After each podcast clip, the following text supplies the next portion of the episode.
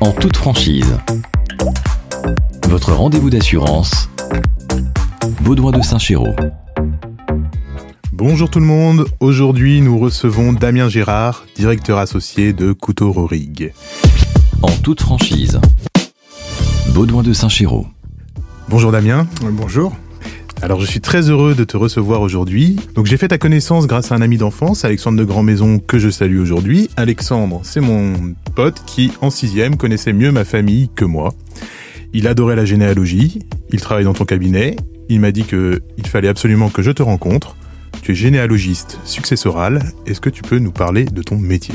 J'exerce le métier de généalogiste successoral au sein d'une société qui se dénomme Couturorig. Alors Couturorig, c'est la première société européenne de généalogie. Ce sont 300 collaborateurs sur le territoire français, 32 succursales et un peu plus de succursales si on, on intègre les succursales à l'étranger.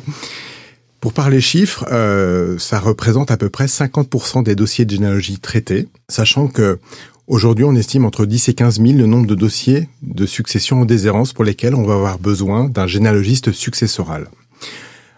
Pour resituer ce chiffre de 10-15 000 dossiers de généalogie, il faut, faut intégrer le fait qu'il y a à peu près 600 000 décès en France par an. Donc, dans 15 000 cas, on va avoir besoin d'un généalogie successoral pour retrouver les héritiers. La profession de généalogiste, c'est une petite profession. C'est à peu près 100 cabinets. Et il y a trois cabinets qui euh, vont traiter 80% des dossiers. Donc, c'est une profession qui se concentre et cette concentration est liée au fait qu'on a besoin de plus en plus de bases de données importantes et de collaborateurs pour pouvoir mener efficacement les recherches. On est bien d'accord, quand tu parles de 10 à 15 000 euh, décès qui nécessitent la mise en place d'une recherche particulière, c'est tu parles par an Par an, oui c'est ça, c'est le, le, chiffre annuel. Et ça, ça représente économiquement à peu près un, un marché de 150 millions d'euros. Parfait, merci beaucoup. Et du coup, comment ça se passe pour un généalogiste successoral? Alors, le métier de généalogiste successoral, il s'apparente un petit peu à un métier de détective, de policier. Au début, il y a toujours un décès. Une personne vient de décéder et on ne connaît pas ses héritiers pour pouvoir régler sa succession. Donc il va falloir mener une enquête et comme toute enquête policière, il faut un indice. L'indice que le généalogiste successoral va avoir à sa disposition, c'est l'état civil. Le nom, le prénom, le lieu de décès de cette personne. Et à partir de son acte de naissance, on va avoir aussi le nom de ses parents. Et à partir de, de, ce, de cet indice, de, de, ces premiers éléments, le généalogiste va poursuivre son enquête, sa recherche, pour aller jusqu'à découvrir les héritiers vivants qui vont recevoir le patrimoine du défunt. Aujourd'hui, avec les réseaux sociaux, c'est plus simple ou c'est plus compliqué de trouver les héritiers? Pour comprendre le métier de généalogiste, il faut comprendre que c'est un double métier. Il faut d'abord définir qui sont les héritiers, qui correspond vraiment au travail de généalogie. Et la deuxième question, c'est où sont les héritiers? Alors, Les réseaux sociaux ont un intérêt pour la deuxième partie du métier, pour localiser les personnes, pour les loger, pour reprendre un, un, une terminologie de détective, parce que aujourd'hui beaucoup de personnes sont sur les réseaux et on va parfois raccrocher des personnes grâce aux réseaux sociaux. Bon, c'est pas forcément l'outil essentiel pour retrouver les, personnes. On a, on a d'autres bases qui sont plus performantes, mais c'est aujourd'hui une façon de retrouver des héritiers qu'on n'avait pas hier. Anecdotiquement, j'ai retrouvé une personne qui était aujourd'hui, euh, qui est, sœur dans une congrégation religieuse en Inde, et c'est grâce aux réseaux sociaux que j'ai pu, j'ai pu la découvrir. Comment tu es arrivé à faire ce métier-là? Alors c'est un peu le hasard. Moi, initialement, je voulais être commissaire de police. Alors on retrouve un petit peu ce monde de l'enquête. J'ai fait des études de notaire et euh, le hasard a fait que j'ai rencontré quelqu'un un jour qui était généalogie successorale. Et là, je me suis dit, c'est un métier pour moi, c'est un métier aventureux où chaque jour est différent. Et 23 ans après avoir commencé mon métier, je suis toujours aussi passionné. Il y a le, j'ai le feu sacré de la généalogie qui, qui vit en moi.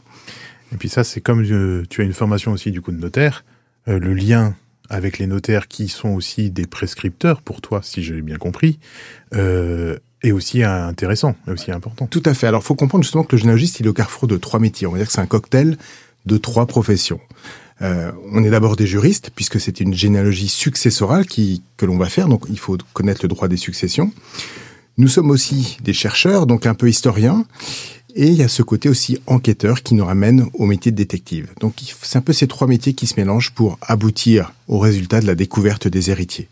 Donc en fait, quand on petit, on jouait au chasseur de trésors, c'était génial. Et toi, en fait, tu continues à faire ça tous les jours. C'est exactement ça. Je suis un chasseur de trésors. Le butin à découvrir, c'est l'héritier qui va hériter dans la succession. Il y a un petit côté club des cinq. Moi, quand j'étais jeune, je, lisais le club des cinq. J'aimais ces livres et aujourd'hui, je retrouve un peu parfois des, ambiances avec des énigmes à résoudre. Et je pourrais comparer un petit peu aussi le métier de généalogiste à, un jeu qui est, qui est l'escape game, puisque on doit résoudre une énigme, découvrir les héritiers, et c'est dans un certain temps, puisqu'on ne peut pas hériter infiniment. On a un délai de prescription qui est de 10 ans en France, donc la loi permet d'hériter 10 ans après l'ouverture du décès.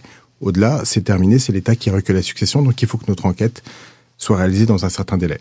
Bien heureusement, nous résolvons nos enquêtes dans un délai beaucoup plus court que 10 ans. C'est-à-dire qu'en général, ça prend combien de temps entre le décès, le moment où vous êtes, euh, vous, missionné pour retrouver les héritiers, la durée de votre enquête, la découverte de l'héritier et le moment où l'héritier va vraiment recueillir son héritage. Il faut comprendre que la généalogie successorale, c'est une aventure au long cours. C'est quelque chose qui ne se fait pas en un clic d'ordinateur. C'est une, recherche qui s'inscrit dans le temps. Euh, parce qu'il y a des déplacements. Donc c'est un métier où il va falloir se déplacer en France, parfois à l'étranger, donc ça, ça prend du temps. Il y a des pièces administratives à récupérer. il y a des délais administratifs qui sont nécessaires pour nous permettre d'aboutir dans, dans la recherche. Donc tout ça, ça fait qu'une enquête, on va dire en moyenne, ça peut durer six mois, mais toutes les enquêtes sont différentes. Vous avez des, des enquêtes qui vont être très rapides, et puis certaines où c'est difficile parce que la famille est compliquée, parce qu'on va à un degré plus éloigné, avec cette limite en France qu'on ne peut pas arrêter au-delà du sixième degré. Déjà, lorsqu'on est au sixième degré, il y a un très gros travail qui a été fourni en amont. Alors, est-ce que tu peux préciser ce qu'est le sixième degré pour que ça soit bien clair pour tout le monde? Alors, pour comprendre le degré de parenté et qui sépare deux personnes, il faut assimiler le fait qu'on va remonter à l'auteur commun, à l'ancêtre commun, et que l'on va redescendre. Alors, je donne un exemple. Les cousins germains sont des cousins au quatrième degré. On remonte à l'auteur commun, qui est le grand-père, donc les parents 1 degré, les grands-parents 2 degrés, puis on redescend, l'oncle attend 3 degrés et le cousin 4 degré. Donc lorsque j'évoque du 6 degré, ce sont les descendants des arrière-grands-parents. Et c'est pour ça qu'il y a des surprises, parce que personne ne connaît les cousins qui sont issus des arrière-grands-parents, ou très peu de personnes. Donc, ce qui fait que lorsqu'on va sonner à une porte pour révéler un héritage, ben, souvent la personne ne connaît même pas le nom et le prénom de la personne dont elle va hériter. Donc on revient euh, à la possibilité d'hériter jusqu'au sixième degré. Euh, aujourd'hui, il y a cette pression-là du coup pour trouver euh, les héritiers. Toi, tu vas du coup faire euh, cette enquête. Tu as été missionné par le notaire. Comment ça se passe le missionnement? Et comment toi aussi tu te rémunères? Alors, pour qu'un généalogiste puisse, puisse, travailler, il faut qu'il ait été missionné par une personne qui a un intérêt au règlement de la succession. Et le notaire est cette personne privilégiée. Le notaire est le, spécialiste hein, de, des successions. C'est lui qui va régler juridiquement la succession. Lorsqu'un notaire récupère un dossier et qu'il ne connaît pas tout ou partie des héritiers, il va missionner un généalogiste, il va lui faire une lettre de mission pour retrouver les héritiers. Et fort de cette lettre de mission, le généalogiste va pouvoir aller dans les archives et commencer son travail. La rémunération du généalogiste, elle est aléatoire, puisque pour pouvoir toucher une rémunération, il faut que le généalogiste ait trouvé les héritiers. Il faut bien comprendre que tous les dossiers n'aboutissent pas. Il y a plusieurs raisons à l'échec du généalogiste. D'abord, il se peut qu'il n'y ait pas d'héritier avant le sixième degré. Vous découvrez un héritier au septième degré, c'est trop tard, c'est l'État qui va recueillir l'ensemble de la succession. Et puis parfois, il arrive qu'on découvre tardivement un testament. Un testament dit holographe qui a été rédigé de la main du testateur, signé, daté, est valable, et ce testament peut être dans un tiroir de la cuisine ou avoir été mis dans un coffre-fort. Ce testament, on le découvrira simplement lorsqu'on aura retrouvé tous les héritiers. Et là, le testament peut prévoir que les héritiers par le sang, la famille par le sang, n'a pas vocation à recevoir la succession. Ça peut être une tierce personne, un ami, une association, une œuvre, une œuvre caritative. Donc si je comprends bien, là, tu vas juste après euh, à un inventaire. Lors de cet inventaire, tu vas pouvoir voir la maison, vous allez fouiller un peu les tiroirs, et tu peux potentiellement découvrir... Un testament. C'est ça. Donc, paradoxalement, cet inventaire, il ne peut être fait qu'à la requête des héritiers. Donc, avant de pouvoir faire l'inventaire, il faut avoir retrouvé les héritiers. Et c'est à l'occasion de cet inventaire, de cette ouverture de coffre, que l'on peut découvrir tardivement un testament qui va déshériter la famille par le sang et qui va désigner un légataire qui va recevoir la succession. En toute franchise. Baudouin de Saint-Chéraud. Aujourd'hui, je t'ai demandé de venir pour parler de l'impact sur ton métier de la loi Ecker, et notamment sur les contrats d'assurance vie en déshérence. Euh, Est-ce que tu peux nous parler un peu plus de cette loi et de ce qu'elle implique pour toi? Alors c'est vrai que la loi Ecker est une loi qui concerne les généalogistes puisqu'ils vont avoir un, nouveau euh, champ d'investigation que sont les contrats d'assurance vie. Alors pour comprendre la loi Ecker, c'est une loi qui finalement va rendre les assureurs actifs là où autrefois ils étaient passifs. Avant le 1er janvier 2016, qui est la date d'entrée en vigueur de la loi Ecker, un assureur n'avait pas l'obligation de rechercher les bénéficiaires du contrat lorsque la personne décédait. Le décès est souvent le fait générateur du contrat d'assurance. C'est à ce moment-là que les capitaux doivent être versés. Donc l'assureur parfois pouvait être au courant que la personne était décédée, mais si la famille ou les bénéficiaires qui sont visés dans le contrat d'assurance vie ne venaient pas chercher l'assureur, les choses restaient en l'état. La Cour des comptes, à un moment, s'est rendu compte que ça représentait un gros trésor, tous ces contrats qui n'avaient pas été dénoués, et s'est dit, plutôt que ce trésor reste dans le dans l'escarcelle des compagnies d'assurance vie, ce serait peut-être mieux que ce soit l'État qui le récupère. Alors, concrètement, depuis le 1er janvier 2016, les assureurs ont une obligation de recherche. Donc là où ils étaient passifs, ils deviennent actifs. Et c'est là que le généalogiste peut rentrer en scène. Parce que parfois, l'assureur n'a pas tous les moyens pour retrouver la famille ou les bénéficiaires. Et il peut missionner un généalogiste pour retrouver les bénéficiaires du contrat d'assurance vie, ce qui permettra son dénouement. Si on n'arrive pas à retrouver les bénéficiaires, au bout de 10 ans, la compagnie d'assurance vie est obligée de verser à l'État, à la Caisse des dépôts et consignations, qui est la banque de l'État, le montant des contrats d'assurance vie. Alors, c'est des sommes qui sont très importantes, puisqu'aujourd'hui, il y a plusieurs milliards d'euros qui ont déjà été versés à la CDC. Donc, il y a un service spécial qui se dénomme Cyclade. Et si un, particulier se dit, moi, j'ai peut-être été oublié, il y avait peut-être un contrat d'assurance vie, il a toujours la possibilité d'interroger Cyclade pour pouvoir toucher le contrat d'assurance vie dans lequel il aurait été oublié, sachant qu'il y a quand même une limite de temps.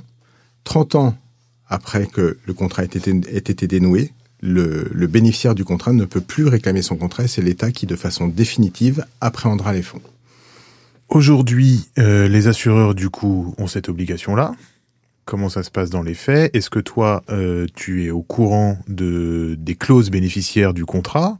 Euh, Est-ce que tu as des éléments aussi? Qu'est-ce qu'ils te donnent, en fait, pour aller faire euh, cette recherche? Il y a deux situations. Dans un contrat d'assurance vie, on peut soit prévoir un bénéficiaire nominatif, on va désigner une personne individuellement en disant je veux que ce soit monsieur un tel ou telle association qui recueille le contrat d'assurance vie, ou soit dire ce sont mes héritiers. Quand c'est un bénéficiaire nominatif, c'est plutôt facile pour la compagnie d'assurance vie puisque généralement c'est de la localisation et elle peut faire appel à un détective classique pour retrouver l'intéressé. Lorsque c'est la clause mes héritiers, dans ce cas-là, c'est plus compliqué parce qu'un assureur n'a pas tous les moyens d'appréhender la famille. Surtout qu'aujourd'hui, on évolue dans un monde qui est plus complexe. Les structures familiales sont plus compliquées qu'elles ne l'étaient autrefois. Et il y a un risque pour l'assureur de retrouver qu'une partie de la famille, de se tromper dans les personnes qu'elle a identifiées, avec une responsabilité qui l'expose. Dans ce cas-là, c'est plus, plus pertinent d'aller solliciter un généalogiste pour retrouver la famille. Donc nous, dans notre travail, on est de temps en temps sollicité par des assureurs qui nous demandent de retrouver la famille pour pouvoir dénouer le contrat d'assurance vie. Parce que dans ton travail, il y a quand même une petite pression sur euh, le fait d'avoir bien cherché et trouvé l'ensemble des héritiers. Si tu trouves un héritier au troisième ou quatrième degré, mais qu'en fait euh, il y en a un au deuxième degré, normalement, il est facile à trouver le deuxième degré, mais euh... mais pas toujours. Ce qu'il faut comprendre, c'est que il est très difficile aujourd'hui pour un notaire même de connaître la famille d'une personne, parce que aujourd'hui, on vit de plus en plus vieux. En 1900, par exemple, un homme vivait jusqu'à 45 ans. Aujourd'hui, son espérance de vie est presque de 80 ans. Donc il a une vie d'adulte qui est beaucoup plus grande. Cette vie d'adulte, c'est là où il va avoir une vie affective, où il va pouvoir avoir des enfants. Et même en ligne descendante, parfois, il y a des erreurs. On croit qu'une personne a eu deux enfants. En réalité, on découvre par le travail du généalogiste qu'elle s'est mariée à l'âge de 25 ans, qu'à 30 ans, elle a divorcé et qu'elle n'a pas revu après les enfants qu'elle a pu avoir dans son premier lit. Alors, quand on est en ligne collatérale, donc pour les cousins, les frères et sœurs, les neveux et nièces, c'est encore plus compliqué. Il y a encore des secrets de famille aujourd'hui que les, généalogistes vont exhumer, vont déterrer, qui font que c'est quand même nécessaire, au regard des enjeux patrimoniaux, qui peuvent être importants, de vérifier la, réalité de la famille. Aujourd'hui, on se rend compte qu'il y, a des, notaires ou des, des, des, assureurs qui vont nous solliciter parce que par le passé, ils ont eu affaire à des dossiers dans lesquels ils se sont trompés d'héritier. Donc aujourd'hui, redouble de prudence.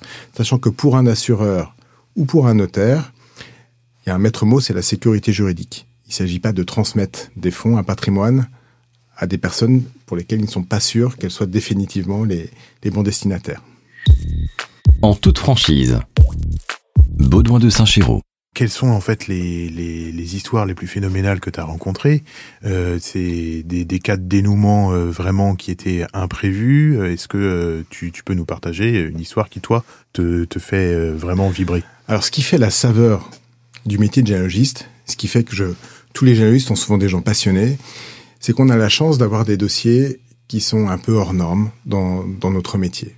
Moi, j'ai deux types de dossiers en normes. Le premier type de dossier qui est un peu exceptionnel, c'est le dossier où je vais changer la vie d'une personne grâce au patrimoine que je lui ai apporté. Une personne qui était pauvre, qui vivait difficilement, et le lendemain de sa rencontre avec, un généalogiste, elle se retrouve, investie d'un patrimoine qui va faire que son quotidien va être complètement différent. J'ai eu la chance, euh, par exemple, de partir euh, au Vietnam euh, pour retrouver la famille d'une personne qui était décédée en France. Elle avait épousé un militaire au moment de la guerre d'Indochine. Elle était revenue en France et puis elle avait, elle a coupé tous les liens avec sa famille. Quand cette dame est décédée, la vérité de son mari, elle n'avait pas d'enfant. Il a fallu aller au Vietnam rechercher sa famille. Et je suis allé dans les rizières retrouver des personnes qui vivaient avec à peu près 80 euros par mois pour leur, euh, distribuer chacun plus de 100 ou 150 000 euros. Ça a changé leur quotidien. C'est que c'était pour ces personnes quelque chose d'exceptionnel. En France, alors c'est très rare, mais on a encore l'occasion d'avoir de, gros patrimoines dans lequel nous travaillons. Euh, ça m'est arrivé d'une façon exceptionnelle de régler un patrimoine où, il y avait neuf chiffres. Donc c'était la succession Nelly Kaplan, je peux en parler puisqu'elle a été, elle a fait l'objet d'un documentaire et on a retrouvé deux nièces à l'étranger qui ne soupçonnaient pas qu'un jour elles hériteraient de leur tante avec lesquelles elles n'avaient aucun contact, qu'elles ne connaissaient pas. Voilà, donc ça c'est des dossiers exceptionnels parce que il y a ce changement de vie que va apporter ce patrimoine. On est un petit peu euh, des faits qui ne se penchent pas sur un berceau, mais sur, euh, sur, une existence avancée pour permettre un, changement de quotidien. Ça, c'est un aspect de mon métier. Mais finalement, ce qui va nous toucher le plus, c'est pas l'aspect patrimonial. C'est qu'il faut comprendre qu'un généalogiste, au-delà du patrimoine qu'il va permettre de transmettre, il y a une histoire familiale qu'il va apporter. Aller révéler à quelqu'un un bout de son histoire familiale qu'il méconnaît, avec parfois des choses importantes, c'est quelque chose aussi qui, dans notre métier, est, est, va faire, je vous dis, la saveur de notre métier. Quand vous allez annoncer à une personne que vous vous êtes chargé de la succession de son papa qu'il n'a pas vu depuis 50 ans ou qu'il ne connaît pas, que vous allez révéler à une personne qui est son papa, ben forcément, ce sont des, des moments très importants dans la vie de la personne que vous allez contacter. Et vous ne sortez pas indifférent d'une histoire comme ça. Il faut de l'empathie, il faut comprendre les gens, il faut une certaine psychologie parce que tout le monde réagit différemment. Parfois, vous allez apporter, vous allez révéler aussi des, des secrets de famille euh, qui sont durs à apporter, qui sont qui sont lourds. Quand vous allez annoncer à des enfants que leur papa a eu d'autres enfants qu'il y a des demi-frères et sœurs qu'ils ne connaissaient pas avec qui ils doivent partager la succession, on imagine qu'au-delà de l'aspect patrimonial, c'est quelque chose qui est compliqué à accepter. Alors, il n'y a pas que des, des, mauvaises histoires ou des histoires tristes. Il y a aussi des belles histoires. Il faut comprendre que notre métier permet aussi parfois à des gens de se retrouver alors qu'ils s'étaient perdus de vue depuis des dizaines d'années. Le frère et la sœur qui s'étaient fâchés ou qui, qui, s'étaient séparés parce que la vie sépare les êtres, euh, que l'on permet de se retrouver à un moment plus tardif dans leur vie, mais aussi, ce sont aussi des, des jolis moments de, notre métier. Je me pose une question depuis tout à l'heure il faut forcément. Alors, je préviens ma femme si elle écoute le podcast, je fais pas du tout d'annonce. Mais euh, est-ce que si un enfant n'a pas été reconnu, est-ce qu'il peut hériter? Finalement, il y a deux vérités en France. Il y a la vérité biologique et la vérité juridique. C'est deux choses qui sont difficiles à concilier parce qu'il y a un impératif de paix sociale. Et le législateur en a eu conscience. Et en France, on peut difficilement contester une paternité euh, quand elle n'a pas quand elle n'a pas été faite euh, rapidement après la naissance. Donc il y a des délais qui permettent de, de, faire une contestation de paternité. Sur une reconnaissance, elle peut avoir lieu très tardivement si l'enfant n'a pas été reconnu par une, autre personne. On peut notamment faire une reconnaissance dans un testament. Alors, je fais une petite parenthèse, ça m'est arrivé récemment. Une succession qui été dévolue au profit d'une association, ouverture de coffre. Et dans le coffre, on a découvert un testament dans lequel le défunt expliquait que lorsqu'il vivait aux États-Unis, il avait eu un enfant avec telle personne. Il n'avait jamais reconnu cet enfant. Cet enfant ne connaissait pas son papa. Mais grâce à ce document, on a fait une reconnaissance posthume. Et, et cet enfant, aujourd'hui, a pu hériter de la moitié du patrimoine de son papa. Oui, parce que là, il y a du domaine du légal aussi. C'est-à-dire que même s'il souhaitait euh, donner son patrimoine à une association, il ne pouvait pas déshériter ses enfants. Euh... Exactement. Pour un enfant, donc là, il y avait un enfant. Il y a une réserve légale qui a permis à cet enfant de toucher la moitié de la succession. Est-ce que tu pourrais quand même me dire quelles sont euh, les qualités recherchées pour être un bon généalogiste successoral? Alors, pour être un bon généalogiste successoral, il faut avant tout être patient parce que la généalogie est une aventure au long cours, ça prend du temps et c'est pas en quelques minutes qu'on va résoudre un dossier. Faut faut accepter que ça prenne du temps. Il faut être pugnace aussi parce que dans toute recherche généalogique, il y a un moment où on va trébucher et on peut se dire à ce moment-là, on s'arrête. L'impossible est un mot qui ne fait pas partie du jargon des généalogistes. Il faut toujours, si on ne peut pas rentrer par la porte, rentrer par la fenêtre et avancer dans sa recherche. Il faut aussi de l'empathie parce que la généalogie, c'est d'abord un métier humain, un métier de contact. On rencontre des histoires qui sont parfois tristes, heureuses aussi, heureusement, mais il faut aimer l'homme et on ne peut pas juger ces histoires. Nous, on arrive dans les familles, dans, des trajectoires familiales qui sont toutes différentes. Eh ben, il faut aimer tous ces gens en dépit de leurs différences. Donc, le fait d'être dans l'empathie, c'est une qualité qui est vraiment importante. Il faut aussi euh, toujours être animé par le doute. Les gens qui n'ont pas de doute sont, ne sont pas de bons généalogistes. Il ne faut avoir, il ne faut pas avoir de certitude dans nos métiers parce qu'on se rend compte que derrière les apparences, il peut y avoir une réalité qui est tout à fait différente. En préparant ce podcast, je me suis rendu compte que tu avais participé à la création d'un livre qui s'appelle Chasseur d'héritiers. Euh, Est-ce que tu peux nous en parler un petit peu? Alors c'est un, un, un, livre qui a été écrit par Caroline Nogueras, avec qui j'ai eu la chance de, faire des tournages d'histoires de généalogie, de vraies histoires. Elle m'a suivi sur euh, quelques, moments importants de ma vie professionnelle, puisqu'on on a eu la chance de traiter de, de jolis dossiers. Et Caroline Nogueras s'est dit, c'est un métier exceptionnel qui mérite un livre, et elle a recueilli les plus belles histoires de quelques généalogistes de Couturier, je crois qu'on est quatre ou cinq à avoir participé. Et on réalise au travers de ces histoires que finalement, la généalogie, c'est un métier qui nous emmène dans plein de domaines on voyage dans le temps, on voyage dans l'espace, on remonte dans le passé, on, on, va au bout du monde. Et euh, ça permet d'illustrer ou de bien comprendre ce que, ce que, peut être notre métier et pourquoi nous sommes aussi des gens passionnés. Aujourd'hui, tu sors un deuxième livre. Alors, c'est le droit impertinent. Donc, c'est un, un, livre qui, est, qui n'est pas dans le domaine de la généalogie. C'est un livre juridique, euh, décalé, amusant. C'est un, un livre pour se détendre aux éditions LexisNexis. Merci beaucoup Damien. Euh, juste pour terminer un petit peu ce podcast, j'aurais besoin moi de comprendre, de savoir ce que tu voudrais que les assureurs fassent pour euh, faciliter cette recherche d'héritiers. Alors, je, pense que c'est de l'intérêt des assureurs aussi de parfois aller plus en avant dans la recherche des bénéficiaires des, des contrats d'assurance vie, parce que parfois, euh, on se rend compte que les recherches sont assez sommaires. C'est qu'il y a des sociétés de détectives qui sont saisies de la recherche des bénéficiaires. Et si aujourd'hui, il y a un montant aussi important de contrats qui sont envoyés chez Cyclade, donc qui sont consignés auprès de l'État, c'est que les recherches n'ont pas été vraiment faites à fond. Et si les assureurs avaient parfois plus le réflexe de saisir un généalogiste, il y aurait beaucoup plus de contrats qui seraient dénoués qui serait aussi de l'intérêt des assureurs, puisque ces sommes qui vont revenir à des particuliers peuvent être réinvesties dans des, contrats d'assurance vie auprès de ces assureurs. Alors que lorsque c'est l'État qui appréhende de façon définitive ces fonds, ben, ça sort du circuit privé et il n'y a plus de placement auprès des compagnies d'assurance vie. C'est vrai que le réemploi euh, d'une un, assurance vie, pour nous aussi, assureurs, est toujours intéressante.